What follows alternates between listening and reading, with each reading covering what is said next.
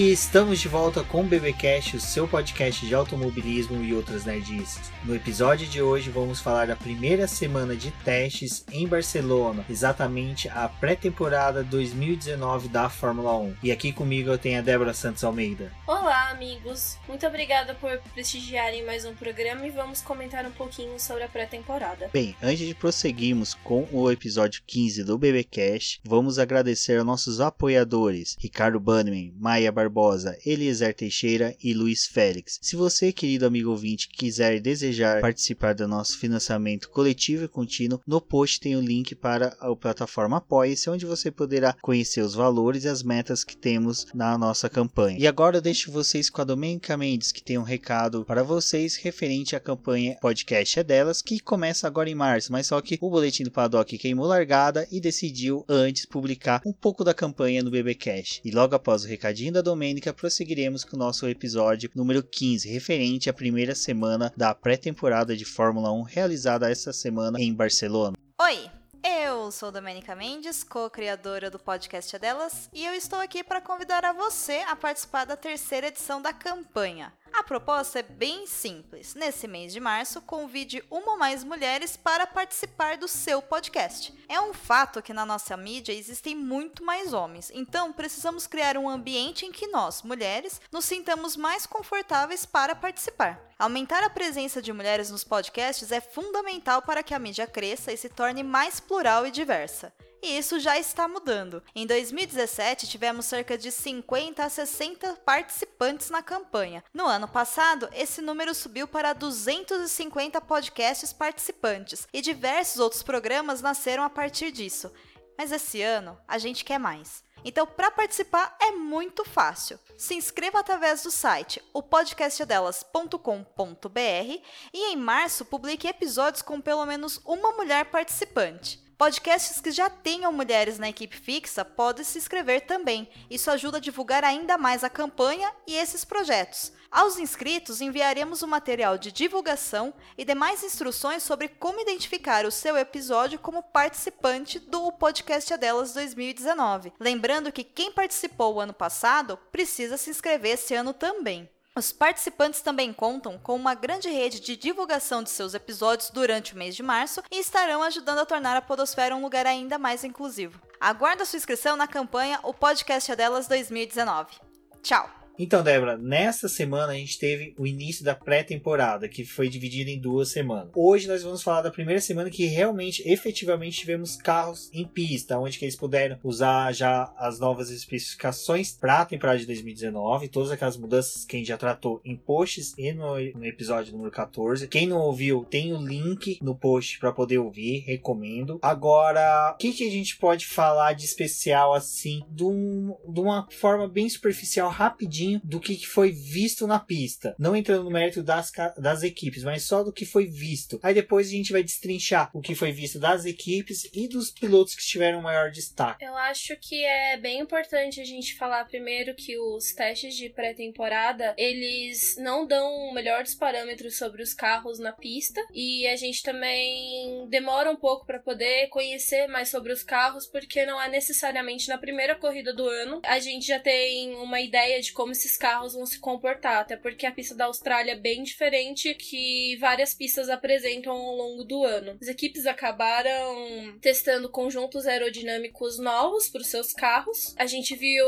muito eles utilizando o Flow Vis e aquelas grades que fazem a aferição da aerodinâmica dos carros em volta deles. Foram várias equipes que testaram isso. Também a gente viu grande parte dos long runs das equipes. Foram poucos momentos desses testes dedicados a voltas de classificação, mas eles estavam mais testando é, confiabilidade dos carros e adquirindo quilometragem durante esses dias. O que foi interessante de ter visto os carros em pistas foi um pouco da gente poder apreciar a transformação do que vinha sendo discutido das novas asas dianteiras, que tinha toda aquela discussão que ia sair alguns apêndices para poder melhorar o fluxo do ar. A gente também viu do, da variação de pneus. Sim. A Pirelli Pirelli trouxe todos os compostos, disponibilizou todos, né? Foi até uma grande confusão, porque a gente tá acostumado, estava acostumado, né, a tratar de duro, médio, macio, hipermacio e ultramacio. E agora eles são chamados de C1, C2, C3, C4 e C5. O que foi interessante dos pneus é que, tipo, eles fizeram a nomeação C1, C2, C3, C4, C5, mais apenas três cores. O C1 e o C5 teve que correr sem cor. É tipo, não era que ele não tinha cor, ele só não tinha aquela faixa de definição, mas ele mantinha ainda Pirelli em branco pro C1, né? Isso. E o C5 era o Pirelli em vermelho. Então já ajudavam a, a visualização. Agora que a gente já aproveitou e entrou na questão da Pirelli, uma coisa que eu achei bem bacana foi que eles mudaram os moldes, né? Por esse motivo, os pneus ficaram brilhantes. Então, foi pro espetáculo vai ser bem legal, né? É, parece bem interessante essas medidas. Eu acho que pro público ainda vai dificultar um pouco dessa questão das cores. Visualmente eles não parecem tão diferentes, mas é interessante essas novas, novas propostas da Pirelli. Mas agora vamos começar a falar um pouco das equipes. A gente vai falar no podcast agora equipe por equipe, uma coisa e outra dos pilotos, porque foram 21 pilotos que correram. Então, se a gente for pegar para falar de um por um, vai acabar se estendendo muito. Para começar a falar, eu acho que a gente tem que falar da que foi, de certa forma, não de forma positiva, mas foi o destaque dos testes, que foi a Williams, né? Que a Williams não começou com as demais os testes, mas quando chegou, ela demonstrou que tá tendo dificuldades e a casa não está arrumada. Sim, Rubens. A Williams perdeu dois dias e meio, dois dias e meio de teste em Barcelona. Eles chegaram a levar o carro e fazer os últimos ajustes lá mesmo na pista. E a gente sabe que a situação da Williams é preocupante, porque enquanto os carros atualmente estão testando e já providenciando as suas mudanças para o GP da Austrália, a Williams ainda está trabalhando na pré-temporada e eles não têm Da muito preparação do carro para pré-temporada. Exatamente. É um grande problema porque eles entraram com o carro na pista essa semana com o que tinha, então não é o carro finalizado para esse ano ainda. Ele tem conjuntos de peças e de várias coisas faltando ainda. A Williams, a gente pode até, sei lá, talvez tentar fazer um comparativo com o que aconteceu com a Ferrari no ano passado, em que a casa mesmo estava bagunçada por conta do diretor técnico, de todas as coisas que a Ferrari acabou presenciando ao longo do ano. A equipe em si, existe um rumor de que eles estão pedindo a saída da Claire Williams, que ela não estaria entendendo o que o time precisa e precisaria de alguém com um pulso um pouco mais firme para poder engrenar a equipe novamente. É, eles também estão entrando na situação de que eles não desejam mais o Pad Lowe dentro da casa, porque ele assumiu uma função muito grande que é ser diretor técnico de engenharia, enquanto os outros tra- trabalhos que ele desenvolveu na Fórmula 1 era como engenheiro. Então ele é um bom engenheiro, um bom projetista, né, que a gente pode falar. Eu lembro muito bem de quando ele entrou na Williams, que ele era considerado o cara da salvação do carro, que ele ia conseguir trabalhar com o carro muito bem e alavancar a equipe. Parece que não é isso que tá acontecendo. É, a gente também olha o que é preocupante para eles durante esse tempo que eles conseguiram colocar o carro na pista é porque eles não conseguiram fazer um teste efetivo do carro. Eles fizeram apenas um check-down, eles fizeram a análise dos sistemas primários do carro, sendo que algumas equipes utilizaram o dia de filmagem para poder fazer isso com o carro e já ir com ele um pouco mais preparado para poder usufruir dos testes da pré-temporada de uma forma melhor. É, no entanto que a William, ela foi a que teve menos voltas, né? Ela teve qua- 88 voltas, sendo que o piloto titular teve menor número de voltas, foi o Pérez, com 97. Tudo bem, mesmo você excluindo é, os dois dias e meio que a equipe não teve, o Pérez não conduziu todos os dias. Então a gente vê que realmente a equipe tá bem defasada em questão de testes. É uma pena. Eu mesmo, em vários momentos, falei que eu acreditava numa possível. É, como poderia dizer? Que a Williams poderia se aprumar dentro do campeonato. Acreditava, acreditava piamente que o Pad Louie ia apresentar soluções, que a Claire Williams ia ter o pulso firme para conduzir, mas infelizmente não tá sendo o que tá, tá, acontecendo com a equipe. É uma pena por toda a história, por toda bagagem que essa equipe carrega, mas. Eu fico com dó até mesmo da própria Claire, porque naquele documentário da Williams mesmo, ela admite que ela recebeu uma responsabilidade muito grande da equipe, que ela precisava agradar o pai, mas a história dela é bem complicada, tanto com a família e a própria Williams. Uma menina, uma mulher, né, que seja, que assumiu uma responsabilidade tão grande em um momento que a equipe não tá boa. Então, se ela está se perdendo, não é só por culpa dela, é por conta de todos os erros que a equipe tem, a falta de dinheiro, a falta de auxílio. A gente sabe que uma equipe como ela que terminou na última posição do campeonato acaba recebendo pouco dinheiro, apesar de, dela ter aquele dinheiro histórico, né, de equipes que isso que,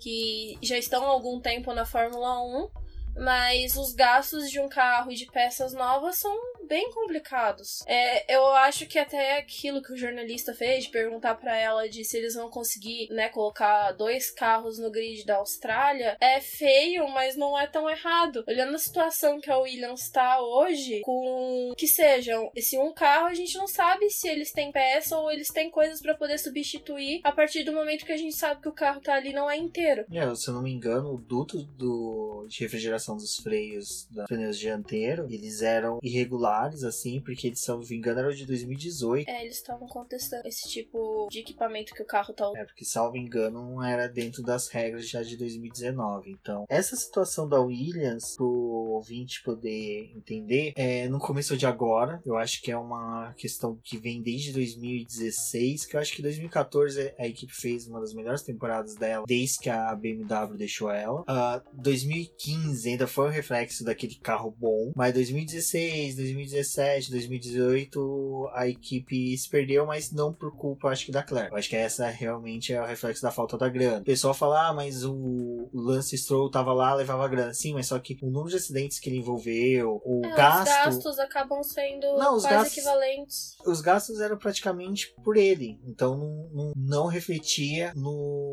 retorno para a equipe. Até porque Williams Era mais serviu ele. de uma base para ele poder continuar na Fórmula 1. Foi a casa de aprendizagem dele. Sim, e então tem toda essa situação. 2014 ainda tinha a grana da que foi da saída do Toto Wolff. Tinha o patrocínio da Martini, que eles não têm mais. Que foi reduzindo, foi reduzindo durante os anos. Então tem tudo isso que influencia. Então, assim, eu acho que retirar a Claire Williams, o Pad Louie, pode ser um, um, movimento muito agressivo pro momento da equipe. São acionistas da própria equipe, é difícil de fazer É, para você manejo. tirar, você tirar eles para o ouvinte entender, quando você vai remover um acionista, você tem que pagar a ele todo o dinheiro que ele investiu na empresa. Então, até nisso, a Williams vai sair perdendo, porque ela vai ter que se desfazer de dinheiro que ela teria para desenvolver o carro, para poder pagar um acionista para ele poder se desligar. O Ron Dennis, quando saiu da McLaren, a McLaren desembolsou uma grana boa. Então, tem tudo isso. Você tem que ter pensar até nisso. Então, às vezes, compensa você fazer um péssimo ano, mas aguentar mais um pouco. Aguentar, eu acho, eu, eu, eu vou dar um chute que me cobre no futuro. Eu acho que a Williams vai permanecer nessa situação situação ruim dela até 2021. 2019, 2020 são dois anos que a Williams vai ser o fim do grid total até entrar numa temporada de 2021 onde possivelmente vai ter questões de gastos já discutido, uniformização de peças, tem saiu um edital recente, né, da, da FIA para fornecimento de uma só caixa de câmbio. É, a caixa, não lembro se é a caixa ou só miolo, depois eu verifico, procuro o texto e linko no post para você. Então, da Williams a gente já se estendeu bastante, mas só que pro público entender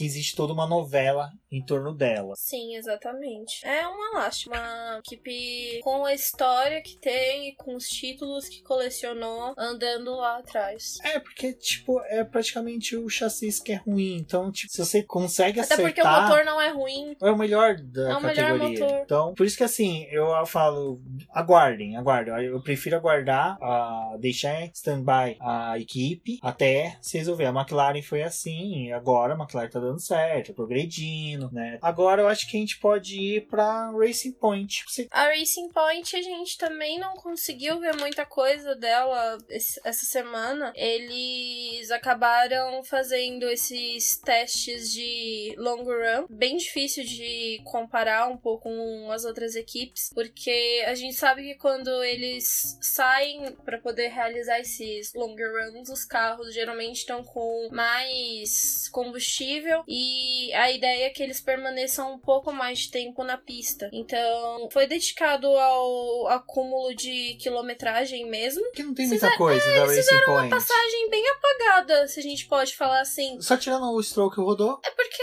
até mesmo, né, é complicado a gente falar isso porque é difícil de acompanhar os testes da Fórmula 1 estando em casa. Então você fica meio que refém das informações que você consegue por meio de outros canais e também por meio das equipes. É, agora vai uma crítica à Liberty. A gente gosta tanto de elogiar ela, mas às vezes cabe uma crítica. Ela tirou o aplicativo. Ela tirou o aplicativo que pelo menos te dava os tempos dos carros, o tempo que esse né, foi cronometrado, que era se ele tinha sido feito nos últimos cinco minutos, na última meia hora e a mais de uma hora. Isso não tá mais disponível no aplicativo, então fica um pouco complicado porque quando você tinha acesso a isso, você ficava um pouco mais fiel a acompanhar os carros. É, você tinha numa plataforma só todas as informações. Agora dentro você tem que ficar buscando várias E dentro do aplicativo da Fórmula 1 já te fornecia um pouco das notícias sobre as equipes e agora é uma coisa que tá faltando bastante então, da Racing Point é isso. Ela foi a segunda de baixo para cima, com mais voltas, com 248 voltas. Sérgio Pérez e Lance Stroll. Assim, é como a gente falou, não dá para tirar conclusões se eles vão ficar lá embaixo, no meio. Eu acho que uma coisa que a gente pode falar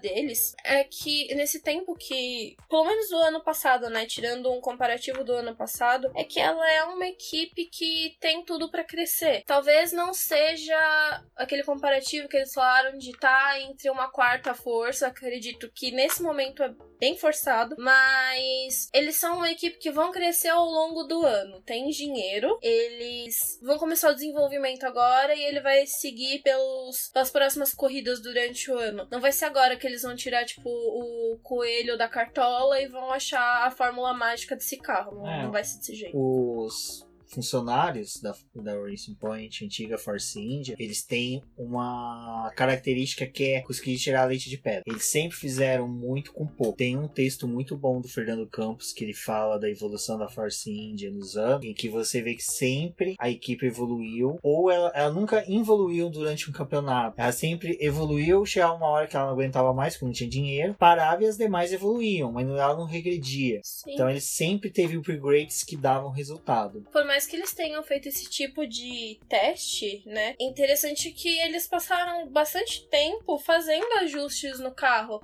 fazendo ajustes antes de enviarem os carros para a pista, né, durante a noite, para que o carro estivesse pronto para poder rodar no outro dia. Então, eles têm uma boa estrutura. Eu acredito que nessa semana agora que tá para poder vir, talvez seja a hora deles começarem a testar as voltas de classificação. Eu acho que a próxima semana a gente vai conseguir ter uma diferenciação de, de que cada equipe tá fazendo, qual que, que cada equipe almeja no campeonato. Então, agora nós vamos para a equipe Haas Haas, que foi a única equipe das que foram para Barcelona que tiveram três pilotos. Exatamente. O Pietro Fittipaldi é um spin-off da Haas. Exatamente. E que spin-off. Exatamente. Correu bastante, foi elogiadíssimo, foi chamado, ele não estava escalado. Para poder continuar os testes. Para poder fazer os testes, ele até eu, se não me engano, foi no Twitch, foi, não, foi no Twitter mesmo que ele falou. Ele falou: olha, foi um chamado de última hora. Foi. O Magnussen teve um problema no carro dele, né? No banco. Ele precisou sair e o Pietro assumiu a. Deu, andou a última meia hora final dos. E testes. foi elogiado e correu bem, assim. Eu acho tá? legal de terem colocado ele, não só por terem dado a chance para ele poder andar, mas ter confiado o carro em meia hora com ele. Tipo, assim, em meia hora você vai conseguir explorar alguma coisa com esse carro, então pode ir pra pista. Ao invés deles ficarem meia hora que a gente for parar pra poder pensar, é um tempo curto para você ficar parado nos boxes em um treino que é bem grande. E eles decidiram seguir com o carro na pista. Eu adorei, porque eu, trabalhando no escritório, ficava olhando o celular, uma tela ficava aberta, assim, escondidinha, mostrando, vendo os tempos, vendo as coisas. Quando eu vi que ele assumiu, foi bacana. Você vê o sobrenome Fittipaldi no meio ali subindo no, no meio do, do, dos tempos. Aí saiu umas fotografias. A fotografia do capacete dele, lindíssimo, lindíssima releitura do capacete do Emerson, coisa linda. Foi bacana. Aquela ideia do ter um carro preto e dourado, lembrar da Lotus, com um Fittipaldi dentro, foi muito bacana. Mas é aquela coisa, ele provou que ele não é, que ele não se vale do sobrenome. Eu acho que até um exemplo de questão de que eles têm talento, os Fittipaldis, que o Enzo essa semana, ele tá, foi confirmado na Prema, né, tudo, foi elogiadíssimo pela equipe. Ele e o Mick Schumacher estão juntos no desenvolvimento pela Prema, são pilotos da Prema. Então, assim, é, o Pietro foi bacana ele ter feito esses testes. Acho que da Haas, dos outros dois pilotos não tem muito o que se falar, porque é a mesma coisa da Racing Point, prosseguiu, né? Sim, é, o que é legal de você ter falado isso do sobrenome do Pietro é porque no ano passado, quando eu tive a oportunidade no GP do Brasil de, de entrevistar o Pietro, o Gunter mesmo falou que não estava contratando apenas um sobrenome, que ele sabia o potencial que o Pietro tinha e do quanto ele tinha para poder juntar com a equipe. E ele já demonstrava ser um bom piloto e eles tinham confiança nele. Então não era o sobrenome dele que garantia um lugar dele dentro da Fórmula 1, mas sim o talento. É, no entanto que ele foi o único piloto de testes a entrar no cockpit. E ele é um piloto, além de testes, ele é um piloto de simulador. Então, Mas, exatamente. Esse, e a ta, esse momento dele, de dele com o é... carro, esse contato que ele teve com o carro, vai ajudar e muito no ano dele. Por Porque 61 é... voltas, desculpa, 61 voltas que ele teve, vai ajudar. Sim, esse contato dele com o carro ajuda ele, a hora que ele vai pro simulador, conseguir afiar melhor o carro. Magnussen e pro Grosjean que estão dentro da pista. É dali que é necessário ser tirado esse tipo de informação. Então ele ter contato com o carro e ter contato com o simulador é perfeito para ele. Não, sensacional. Acho que da Haas. Vai, Bruno, você pode me criticar, mas eu Grosjean rodar, eu vou gritar, eu quero o Pietro ali. eu vou porque, olha, é simpático, né? Ele é, ele é muito simpático. Ele é muito bacana, então, assim, eu, eu gosto dele. Eu sou fanboy da família Fittipaldi, eu acho que eu tenho uns 4, 5 livros aqui deles, mas é porque se você ler, você vê que a Fórmula 1 só é o que é hoje, no Brasil. O McLaren tem muita a agradecer a ele, muitas equipes, então... Até mesmo no esporte, né? Aqui no Brasil eles tiveram um papel muito fundamental. Hum, sensacional. Então, fiquem de olho nesse menino. Toda vez que o Grosjean rodar o Magnussen bater, vão lá e tweetem pro Bruno do fim do grid pedindo o Pietro Fittipaldi. O Bruno tá nessa campanha para que ele assuma aí. Agora, vamos. Um das, uma das coisas que estava mais sendo aguardada pelos fãs, e a gente citou isso, era o Daniel Ricciardo na Renault. Casou muito bem com o time, né? Casou. Foi uma das coisas que eu tava vendo, foi até o estagiário da Fórmula 1, né, falando Ricardo, né, numa declaração que ele deu, que ele tava se sentindo bem com a equipe e é bem parecido com o que a gente vê com o Raikkonen os dois estão bem à vontade na equipe que eles estão agora, com a liberdade de fazer o trabalho deles. Eu lembro bem desse tweet do estagiário em que ele, o Daniel Ricciardo falava o seguinte: ao contrário do que era na Red Bull, que, aí, aí não é uma crítica dele, não tá falando mal, e tá só expondo como é a, a forma. A política que uma é, tem. A, a, como cada uma capta as informações. O, ele passava o que ele sentia, o feedback dele do, do carro pra Red Bull, a Red Bull colhia aquela informação, ia processar ela e voltava com a solução para ele. A Renault não. A Renault debate, conversa. Eles querem entender. Eu acho que é muito mais da, da, da política, não. Da escola antiga do automobilismo, que a gente via pilotos fazendo movimentos com a mão, tipo, ó, oh, o carro tá fazendo assim, assim, assado. A Renault ainda tem muito disso, então é bacana. E ver ele nessa situação na equipe é legal. E tirando que ele foi debochado com aquele capacete de teste, né? Ele tá com capacete de pintura de teste. Então, é legal. A Renault, o que a gente pode falar que o Huckenberg brilhou no último dia, no último treino, mas brilhou. Eu achei legal. Ah, é uma coisa assim que a gente desliga muitas vezes disso de ah, o carro foi preparado para dar a volta mais rápida. Cara, todos fizeram isso na última volta. Um dos pilotos brilharam, todos fizeram. Do Russell com a Williams, ao Leclerc, ao Vettel com a Ferrari, todos fizeram. O Huckenberg conseguiu a volta mais rápida no quarto dia de teste. Eu acho que da Renault, Débora, a gente pode falar que é essa confiança da equipe, né? Essa posicionamento novo da equipe dentro da pista. Sim, falando do primeiro pro quarto dia, eu queria só mostrar uma coisa que foi bem diferente. No primeiro dia, quando a gente olhava pro carro da Renault, ele ainda parecia um carro desequilibrado e com alguns problemas. Que foi algo que, sim, e com alguns problemas que assim, ah, instabilidade, esses negócios de, ai, mesmo em volta rápida não tava tão, tão bom, não tava bem programado. Ele A parecia. asa que voou, né? Exatamente. O carro parecia que tinha algum problema. Mas. Tava com encosto, né? Do capiroto. Exatamente. Mas foi algo que eles resolveram durante a madrugada. O que que? Bateram, bateram umas folhas. Bateram umas folhas, riscaram umas pembas nele. Quem nunca fez isso? Exatamente. Afinal, né, quem é ali na Fórmula 1 não precisa, né? Só o Hamilton. De resto, tá precisando. Então, o legal foi ver o avanço que o carro teve do primeiro dia pro segundo dia, porque no segundo dia parecia que eles tinham tirado outro carro do embrulho e colocado na pista. Muito melhor do que o primeiro. E tudo isso foi graças aos ajustes do carro. Então, a gente sabe, olhando pro carro da Renault, que ele é um carro bem variável em questão de ajuste e que eles talvez, bem possivelmente, vão conseguir fazer essa manobra de ajustes é, indicado para cada pista, tipo, ter um ajuste melhor pro Então- carro para cada pista. Então agora a gente entra naquela discussão se o primeiro e o segundo treinos livres são fundamentais ou não. Eu acho que a Renault vai provar que é fundamental. Que provavelmente durante o ano, nos três treinos livres antes do quadro, a gente vai ver três carros da Renault. Eu também acredito que sim. E a gente pode só ressaltar mais uma coisa, porque foi a temperatura da pista.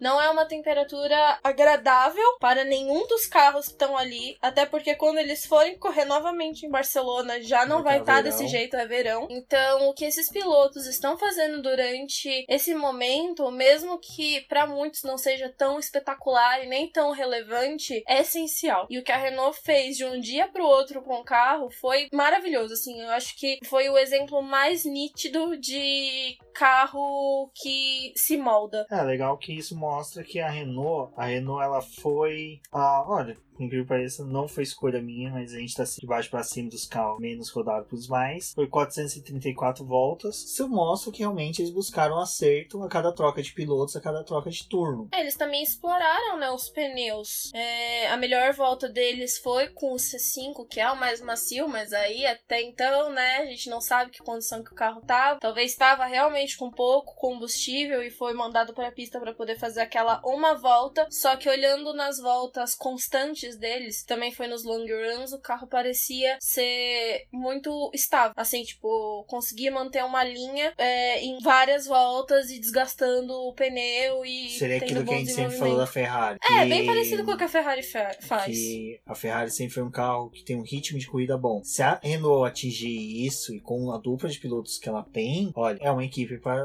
ter trabalho. Sim, E tá, e tá, desculpa, mas tá se mostrando acertada a escolha do Ricardo. Sim, mas assim, olhando assim, você pode falar, nossa, eles fizeram as voltas com C5, então não é tão bom, porque a Ferrari, as voltas dele boas, né, C3, pneu um composto mais duro, né? Mas a gente não sabe qual condição que as duas estavam testando. Pra Renault, eu acredito que é um, um bom avanço, porque você imagina, você pegou um projeto de um carro que você tinha do ano passado, enfiou ele no lixo, né, do motor, criou um motor novo, e agora tá, tipo, meio que testando tudo novo, num carro com regra nova. E aí você tem uma grande variedade com o seu carro, eu acho que é bem interessante. Um piloto, dois pilotos experientes. Agora você falou do- das nomenclaturas que os, pilotos, que os pneus receberam. Eu me toquei num negócio. O C3, o nome que ele leva, dá pra falar que é um C3PO. Que o PO do C3PO é um zero, né? É C3P0. Nossa, o C3P0 ficou feio. É um C3P0. E os pneus da Pirelli é P0. Tem nada a ver com o debate, mas Mas já que aqui é um podcast de- com coisas nerds, fica aí com essa de graça.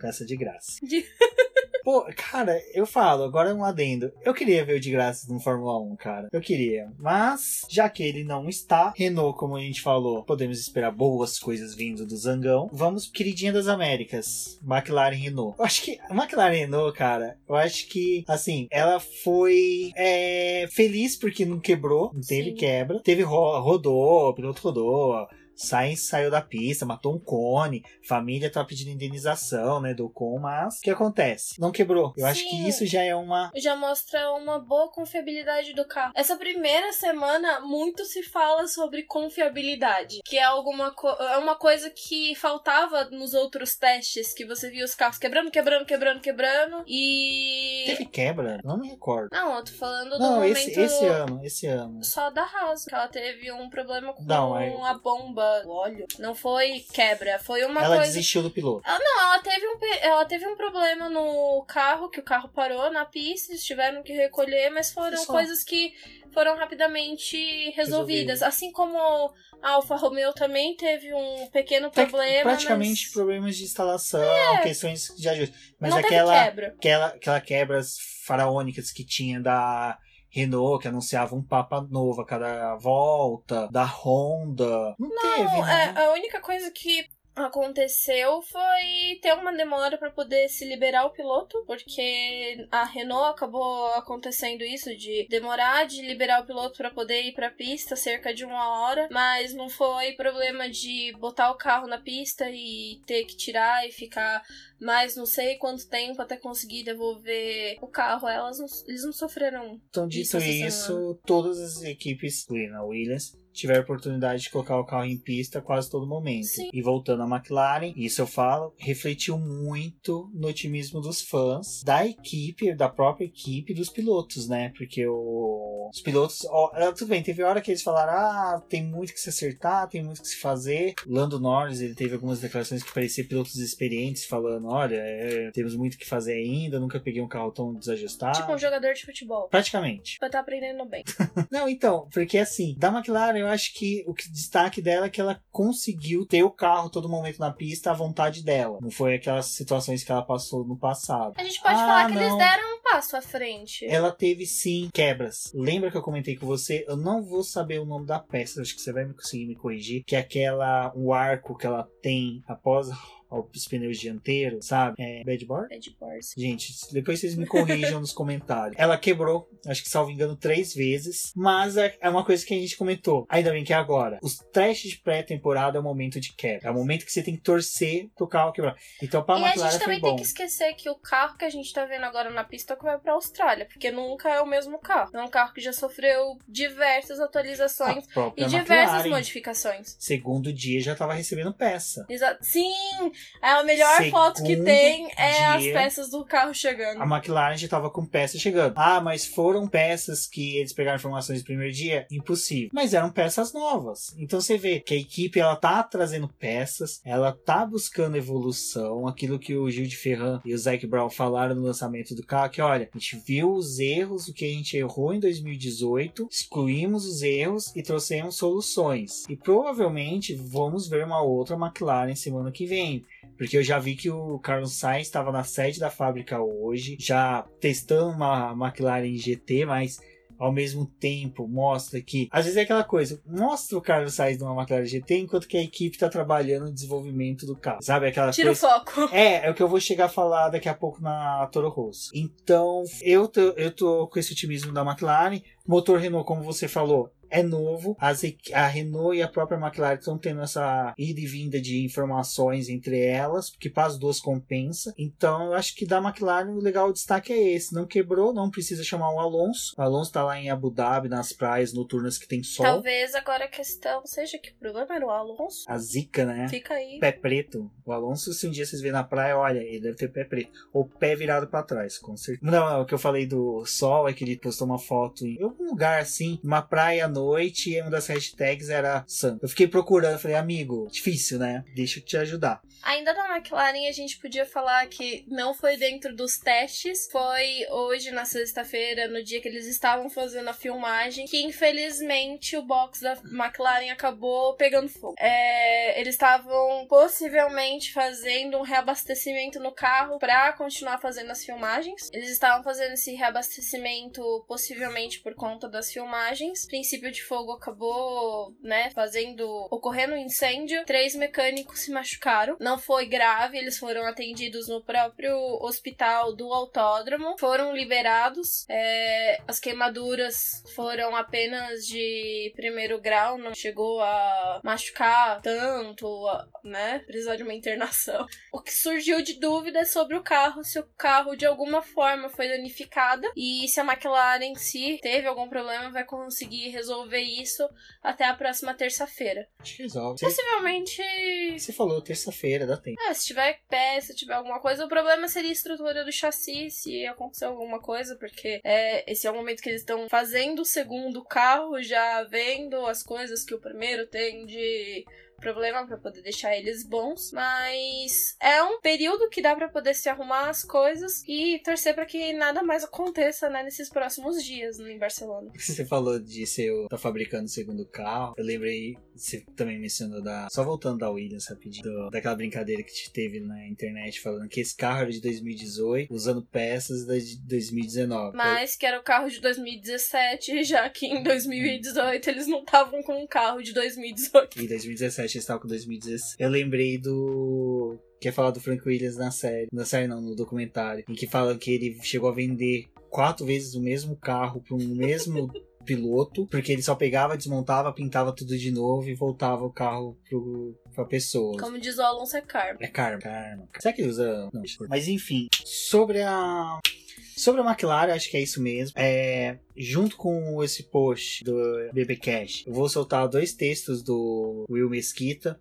Eu acho que eu já tô com um na minha caixa, então já vou publicar falando sobre a McLaren, então recomendo a leitura. E agora vamos, eu acho que eu, vamos falar da Red Bull e da Toro Rosso junto. Acho que dá para falar é lógico. Gente, agora vamos falar da Red Bull, para depois ir para Toro Rosso, porque eu acho que é, essa semana a Red Bull esteve um degrau abaixo da sua subsidiária. subsidiária. Então, a Red Bull, assim, a Red Bull assim, nossa, gente. A Red Bull assim, Max Verstappen falou que foi bonitinho, que gostou no primeiro dia. O Christian Horner falou que a instalação foi maravilhosa, foi, nossa, foi a primeira vez que o motor encaixou certinho. É que o motor ele vem dobrado que nem origami, você só puxa de um lado do outro, ele se monta certinho. Mas uma maldição da McLaren acompanhou o motor. Vibrações. Vibrações e vamos fazer um adendo aqui, porque foi algo que eu vi no texto do Lívio, né? O Lívio falou porque o Gasly acabou batendo, né, o carro da Red Jogou, Bull. quis jogar fora. E aí a Honda resolveu fazer a troca de motor. Vamos trocar o motor aqui para não ter problema.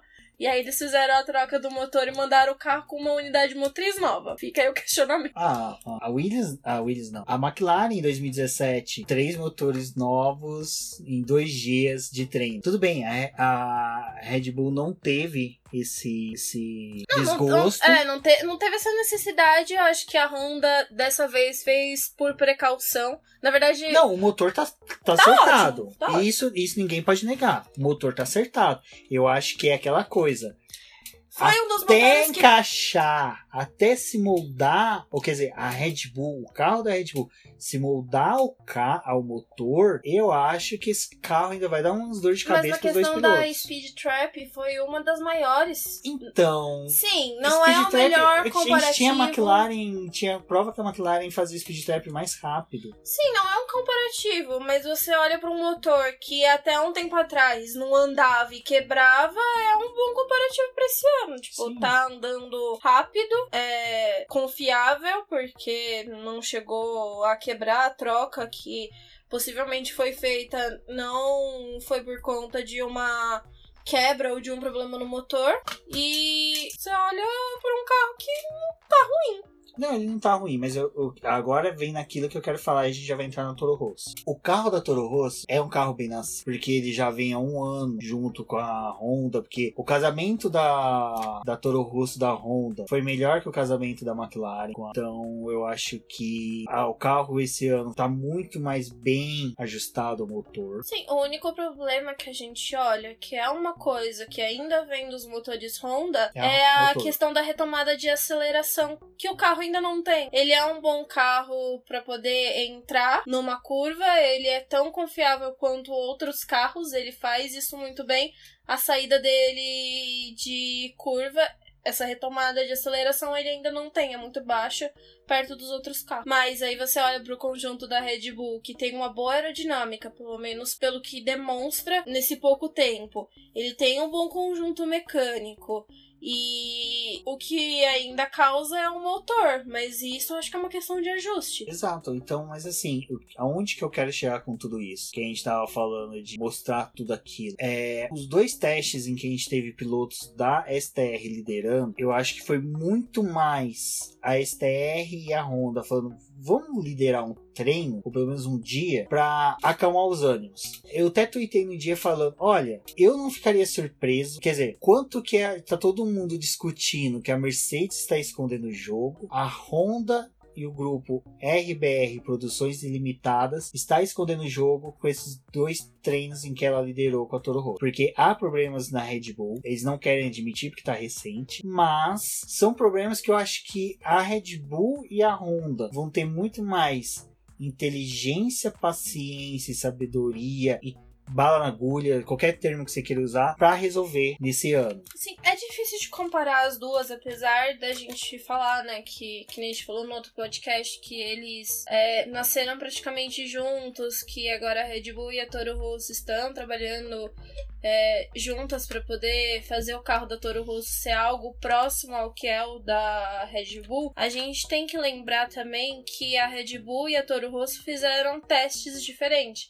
A Toro Rosso foi dedicada a fazer voltas de classificação, que não foi algo visto tanto com a Red Bull. Foram poucos momentos de volta de classificação e mais essa questão realmente da é. confiabilidade é, do motor. As voltas, aos, o treino da Red Bull foi muito mais aquele treino em que você testa limite do motor, limite de aquecimento do motor, limite de pressões que o motor recebe. Eu vou falar muita besteira agora, questão de mecânica, mas se aumenta um litro no óleo, diminui o litro do óleo, usa tal óleo, usa tal, tal fluido. Então a, a Honda e a RBR buscaram essas informações no teste que a Toro Rosso já tinha de um ano. Então, e uma coisa que você falou é bem interessante, ela buscou voltas de treino, de classificação. Se você parar para pensar, essas inform são informações importantíssimas para a equipe que quer levar pelo menos o carro no Q3, no Q Q2. Então, pra STR, ela teve um foco, a Red Bull teve outro. Pode ser que a gente veja a Red Bull com o mesmo foco que a Toro Rosso semana que vem. Ou não, ficou meio babaca que eu falei? Foi. Mas faz sentido na hora que você dá dois passos para trás e olha a situação das duas equipes. Você tem a STR que já vem um ano de Honda, Red Bull agora. Eu vi uma foto do Adriano, só um minutinho, dentro dos box. Adriano envelheceu 10 anos. Mas só que aquele é, é, aquela cara do cara que tá debruçado na prancheta desde quando acabou o GP de Abu Dhabi. O Newey, mais uma vez, ele ofereceu um, um, uma boa margem de desenvolvimento para o carro. Se você olhar para o carro da Red Bull, ele, assim como o carro do Toro Rosso, ele é bem nascido. Porém, ele tem aquela coisa, né? Tipo, foi o Newey que, foi o Newey que fez. A Toro Rosso, a gente sabe que ela passou por, por um problema, né? Assim, entre aspas, bem entre aspas, que foi a saída do James Key. Que hoje foi informado que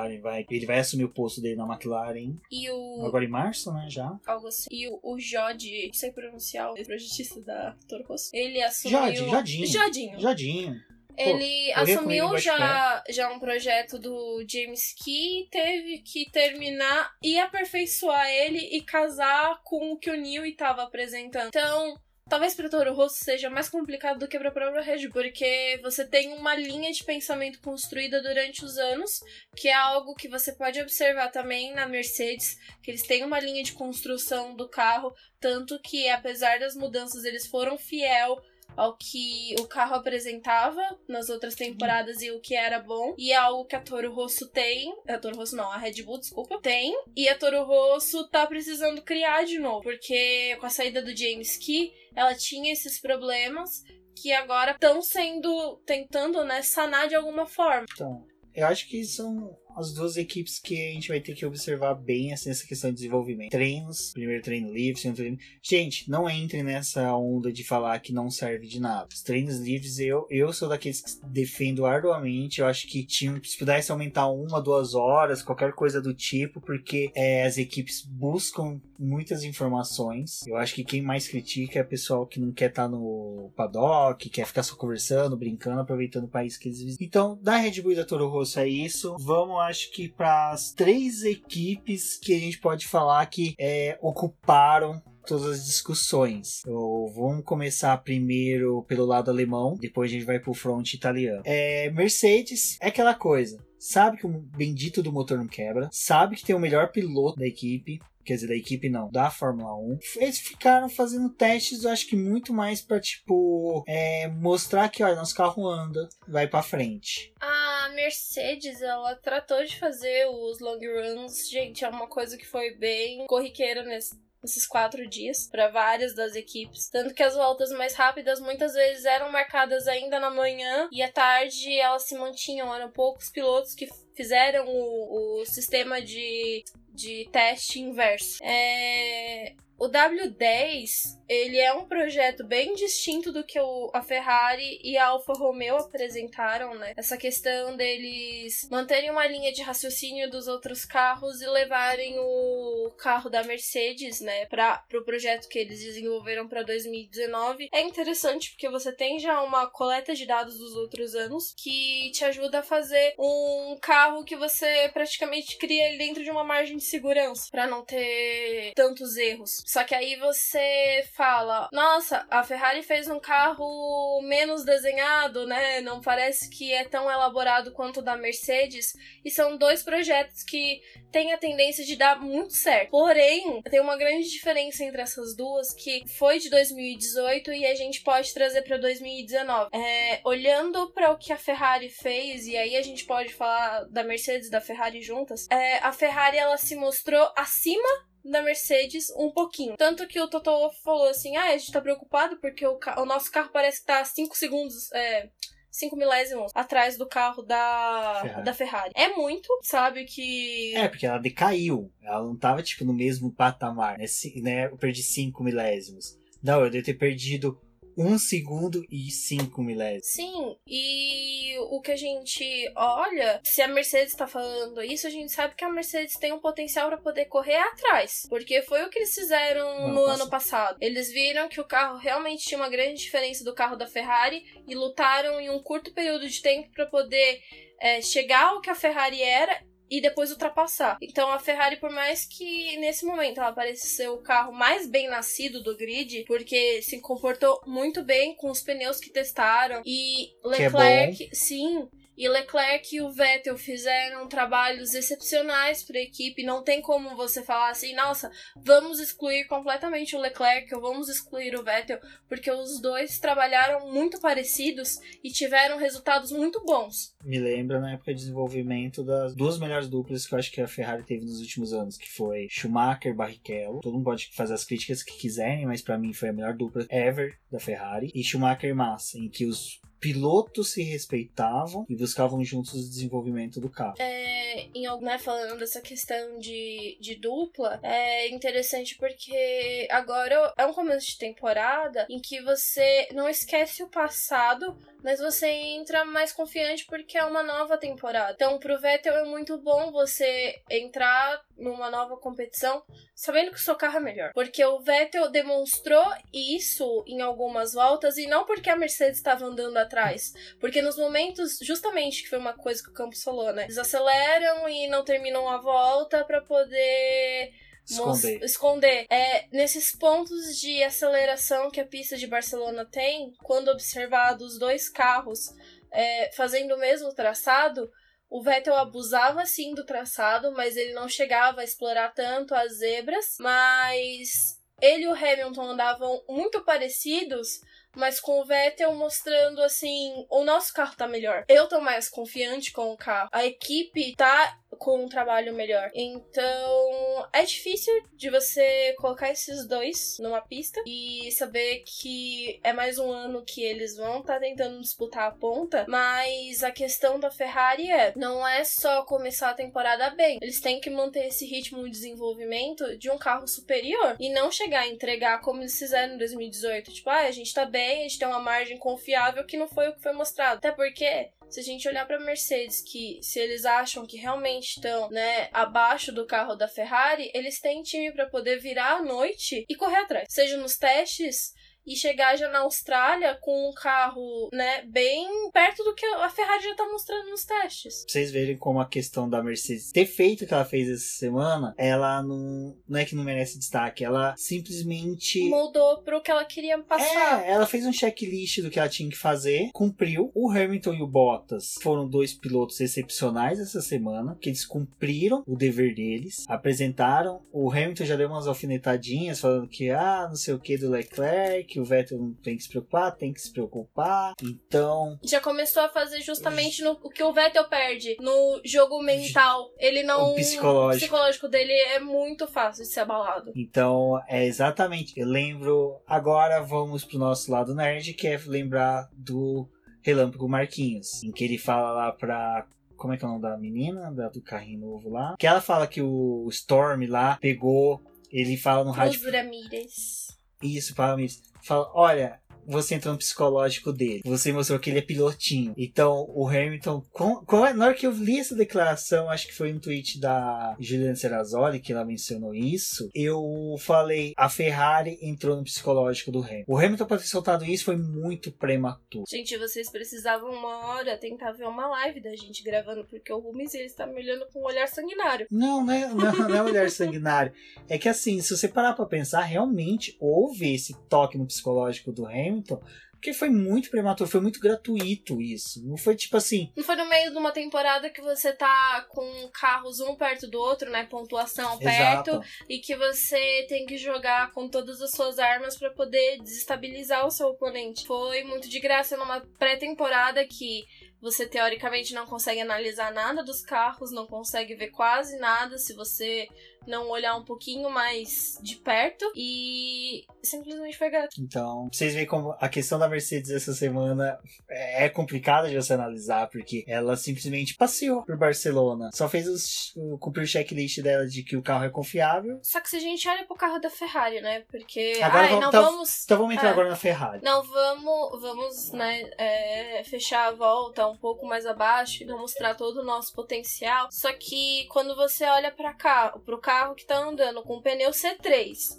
e fazendo volta boa, ainda que não seja a melhor volta, que também não esteja no, na temperatura adequada da pista, o que, que esse carro não vai tirar durante o verão, frequentando não, outros autódromos. É legal que o traçado de Barcelona te dá uma perspectiva, porque ele, ele tem hora, tem curvas de baixo, tem curvas de alta, tem Muito retas. rápido essas trocas. Então isso você já começa a pensar, hum, esse carro, tal pista vai responder assim, tal pista vai responder assim. Então o legal da, do, do que a Ferrari fez para quem acompanhou os testes, é que você já começa a ter uma perspectiva do que, bom, esse carro da Ferrari será bom em quase que todas as pistas. E os pneus, Casar... porque que... casaram os pneus, casaram perfeitamente com o carro da Ferrari. Esse molde de, ai, troca de um pneu pro outro e não sei o que. É que antes ela sofria. É, o, o Vettel sofria com essas trocas. Você lembra? Tinha vezes que ele tava se dando no Muito treino. Bem, não, no é. treino ele se dava bem com um. Aí ele, bom, fazia toda estratégia com aquele bendito pneu, na tirar uma corrida, colocava o bendito pneu não correspondia ao que foi feito no teste. Eu acho que Estados Unidos aconteceu isso, Brasil aconteceu isso.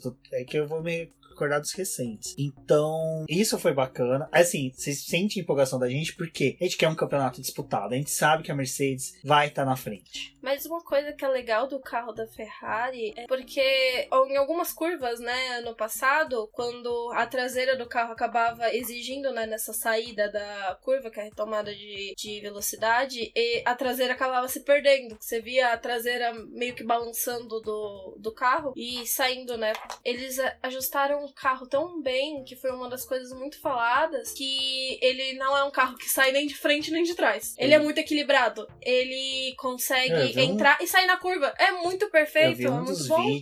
A tocada rápida. do Leclerc andando com o carro. Leclerc. É incrível. Cara, é autorama. Ah, parecia que tava brincando. Não, não, era um carro no, no autorama, porque ele seguia a linha certinha. Vários outros carros a gente via isso. O Mercedes via, mas só que a questão era a que velocidade que ele tava, a que potência ele tava empregando da naquilo. Você conseguia... Da, da Ferrari você a um que agora eu volto da McLaren, a McLaren também eu vi isso. Gente, na hora que eu vi isso da McLaren, eu falei, gente, isso não vai ser lindo, porque eu vou ter uma McLaren competitiva, que é o que eu quero. Vitórias e consequências. Então, dito isso, das duas maiores rivais, vamos falar, acho que daquela que se tornou a rivalzinha. É, Eu acho que a. Putz, como é que A é? menina dos olhos. Não, não, peraí. Agora eu esqueci. Eu ia buscar um termo. Uma calzone. do, não, do Nelson Rodrigues, que. Mas só que metade das mulheres iam me xingar, mas tudo bem. Mas é que a Alfa Romeo veio. Assim, é lógico. A gente tá criando uma expectativa muito grande nela. Vamos nos frustrar. Eu acho que vai, porque Eu já acho que não. Eu já eu acho vejo que de vai. outro jeito. Eu acho que eu acho que ela não vai ser entre as quatro maiores. Não, talvez não, mas. Eu acho que ela vai ser aquela bendita equipe que na hora que um piloto tiver que fazer uma, uma corrida de recuperação, o cara vai ficar plantado atrás umas 10, 15 voltas. Porque Eles vão já- ter que fazer estratégia. Fica quieto, tô brincando. É, ele vai ter que fazer estratégia pra passar ela, porque sabe que ela vai dar trabalho. São dois pilotos talentosíssimos. Eu, a pessoa vai falar, ah, mas o Giovinazzi bateu aquela vez na Sauber. Meu, aquilo lá foi totalmente atípico. Gente, eu vou fazer um, um negócio pra poder defender ele, porque eu gostaria de falar, né, do modo geral, que assim, é, ele lá na China, quando ele dá aquela. passou na água e rodou e bateu, enfim. É, aí tá bom, né? A gente vai pro primeiro dia de testes do Raikkonen. Fez o quê? Rodou com o carro da Alfa Romeo. E ele o quê? Um piloto tá ali já correndo há anos. Então, não é coisa de piloto Não. de teste. Pera, não é coisa de um piloto pilotinho de teste tava ali que pegou o carro e fez besteira. É uma coisa que qualquer piloto bom fazendo um teste de pista e um reconhecimento é capaz de errar. Não foi o Raikkonen só que errou e mais outros pilotos acabaram errando. Pilotos tão experientes quanto o Raikkonen. Não, então, agora só. é. Não, mas o que eu quero entrar é o seguinte: quando eu falo que a gente vai se frustrar com a Alfa Romeo, estamos criando expectativas de que uma Alfa Romeo vai ser uma Red Bull que foi o ano passado, que brigou por vitórias por pódio. Eu acho que ela pode ser uma quarta, quinta força, ela vai orbitar entre essas duas posições, mas ela não vai conseguir se manter sempre nessas posições. Eu acho que ela Eu vai acho ser que ela vai a ser- mesma coisa com a Haas, que foi ano passado. Não, eu acho que ela vai ser mais do que a Haas. Ah, porque até mesmo o ano passado, a Alfa Romeo foi mais. Pra mim, ela foi muito mais equipe que a Haas. Mas o que eu falo da Alfa Romeo é o seguinte: ela é a equipe que a Mercedes vai ter que pensar como fazer estratégia para os carros dela nunca ficar atrás dela. Não porque vai ter ordem de equipe para tipo, Raikkonen segura o Vettel, quer dizer, o Hamilton, é, é, Giovinazzi segura o Bottas. Não, é que no retrovisor você vê no carro prateado ou um carro vermelho, todas as atitudes são diferentes. Você vai, o piloto vai ser mais aguerrido contra uma Mercedes, contra uma Red Bull. Então essas equipes começam a ter no cálculo dela de estratégia uma nova, como poderia, um novo fator, barreira, um novo sim. fator para você pensar, tipo, essa equipe veio para ficar e veio para brigar por posições. Que é diferente entre você ter um carro rápido, você ficar que nem era o Massa com a Williams 2014, quinto, sexto, parede, sétimo lugar, ficava ali. Quem tinha que passar por ele passava. Não, essa, essa equipe vai ser quinto, sexto lugar, mas eu vou estar ali, ó, brigando por posição. Eu vou estar fazendo volta rápida. Eu, numa corrida de chuva, eu posso me destacar. Numa corrida que teve uma relargada com o safety car, eu posso me destacar. Numa estratégia, eu posso me destacar. Então, ela é tipo um coringa. Eu vejo a Alfa Romeo como uma equipe coringa que ela pode ditar o campeonato, o resultado do campeonato pela postura dela dentro de- das pistas. Então, eu acho que ela pode simplesmente roubar pontos tanto da Ferrari como da Mercedes. Mas por quê? Porque ela vai dificultar o ela trabalho vai se dela posicionar melhor. Ela vai- ela tá se posicionando a Alfa Romeo. Eu não falo que ela, tipo, voltou. Ah, nós somos a Alfa Romeo, somos aquela equipe que é bicampeã de pilotos. Vamos brigar. Porque na época que ela foi bicampeã não tinha título de construtor. É, nós vamos brigar pelo nosso espaço. Não, ela é uma equipe que quer se firmar, tem dois pilotos que querem se firmar dentro do- da categoria. Então ela tem carro, tem motor para isso e ela não vai ficar se entregando. Eu acho que ela não vai cometer erros que a Haas cometeu no passado. Ela vai cometer muito mais acertos e vai evoluir durante o ano. Sim, você olha pro carro da Haas e o da Alfa Romeo, os dois estão carregando do cockpit para trás a mesma configuração da Ferrari, porque a gente a Haas ela não tem só o motor Ferrari, ele tem todos os componentes que a Ferrari pode vender dentro do regulamento para Haas, assim como a Alfa Romeo tem tudo o que a Ferrari tem que é dentro do regulamento. O problema é a Ferrari ela nasceu da a Ferrari, a Alfa Romeo, né? Ela nasceu das mãos da Ferrari na Fórmula 1 agora. Ela tem todo o auxílio do desenvolvimento da Ferrari. Então, para eles, eu vejo que Pode ser que não seja o carro que vai disputar vitória, pode ser que seja algo bem atípico, tipo. Vai, vai ser um carro duríssimo de ultrapassar, vai ser um carro dificílimo, porque ele vai ser um carro que ele tem é, boa entrada de curva, boa saída. Ele vai ter a mesma coisa que um carro da Ferrari. Que um carro tem. de ponta tem. É isso que eu tô falando. Sim. Ele é um carro bem nascido, a estrutura é boa. O é ritmo é... dele também, ele já mostrou que é bom. Dos carros que fizer, dos carros, do, do, dos pilotos que fizeram voltas mais rápidas, a dupla da Alfa Romeo foi a que acho que merece mais mérito por causa de todo o conjunto de crescimento da equipe. É ao contrário da a Renault tem o mérito dela que a gente conversou, que falou que é carro, sabe se desenhar conforme vai passando o final de semana. A STR tem toda a configuração, o trabalho de um ano de desenvolvimento livre desimpedido com a Honda. A Ferrari entregou que o carro é bom, todo mundo já sabe. Mas a Alfa Romeo, ela não. Ela veio Pra ela... Se, ela tava se firmando ali. É, é, aquela confirmação da identidade da equipe dentro da Fórmula 1. É tipo mostrando: olha, a Sauber ainda existe, porque nós temos todo o aparato da Sauber, mas aqui, ó, a Alfa Romeo tá crescendo. Nós somos uma evolução em forma de equipe. Nós estamos buscando a ponta. Às vezes eu olho para essa mudança de nome, né, de Alfa Romeo, que era Sauber, talvez um pouco para poder esconder o esconder assim, né, modo de falar, o tempo que eles acabaram andando lá atrás e aí esse ano passado eles deram essa boa melhorada porque quando já começava a temporada, você falava assim: ah, a Sauber vai andar lá no fundo, nem vou me preocupar com essa equipe, porque ela não dá nem trabalho para nada. E aí você começa uma pré-temporada em que o carro tá desafiando, né? Entre aspas, muito entre aspas, duas grandes potências. Tipo, Sim. a gente apareceu e a gente tá aqui.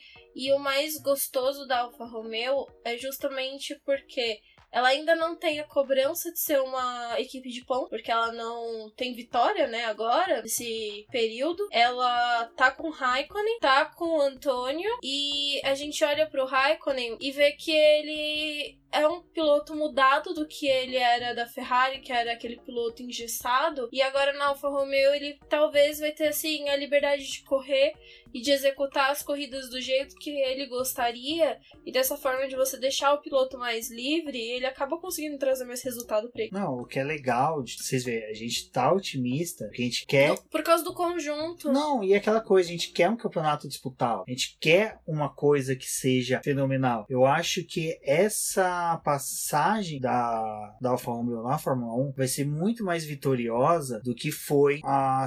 Eu acho que ela chegou a ter três passagens três ou quatro passagens da Fórmula 1. Três, né? A primeira no início, com os dois títulos do Farina e do Fangio. 51 52, depois um período 50, na 50 51, desculpa, e depois na década de 70, que foi assim, uma lástima, o motor era um motor ele era tido como um motor beberrão, bebia demais, então ele era bem complicado. Quanto tempo que essa equipe, essa equipe não, esse nome não tem um sucesso na Fórmula 1? E era o que era mais clamado para esse ano, que realmente se tornasse Alfa Romeo, carregasse o nome Alfa Romeo e traz todo um peso histórico pra própria Fórmula 1. Mas ninguém vai se esquecer da Sauber, porque justamente nem eles se esqueceram. Não, e a Sauber tá com. Eu vi Tem um eu... nomezinho embaixo. Não, não, não só a questão do nome da Sauber. Ela tá com equipe. Estão com categorias. Categorias não. A Sauber, ela tá com pilotos em categorias de base. Pilotos Sauber. Então, assim eu acho que a Sauber a gente ainda vai ver ela, mas só que em outras categorias, então não perdemos ela, mas ganhamos uma equipe que, como a gente disse, vai ser competitiva, vai ser fenomenal. Então eu acho que sobre a semana foi isso. Acho que conseguimos falar tudo que era interessante. Aconteceu muita coisa, mas como todos vocês, ouvintes, eu sei que acompanham a gente, leem os textos, apreciam nossos nessa semana, mas então, se vocês ficaram com dúvida, querem questionar a gente, criticar, rebater algo que a gente falou, fiquem à vontade. Mas agora é só tenho a agradecer a vocês que ficaram até aqui. Até a próxima. E fiquem atentos aí que devem sair mais posts falando sobre a pré-temporada. É, eu gostaria de agradecer aos apoiadores. É muito importante para a gente continuar o projeto e acabar melhorando ele cada vez mais. Então, do fundo do meu coração, muito obrigada mesmo. Bom, continuem acompanhando o nosso trabalho essa semana. É, a partir de terça-feira tem a continuação dos, dos testes de pré-temporada. É, a gente vai continuar fazendo atualizações do site e também por meio das nossas redes sociais. E se vocês quiserem bater um papo com a gente, né, nesse tempo de pré-temporada, um pouquinho antes dos textos saírem, vocês podem falar comigo no meu Twitter, que é The Flowers. E lá a gente bate um papo, conversa um pouco e troca algumas ideias. E se sintam à vontade para poder fazer críticas, sugestões e tudo mais. Muito obrigada e até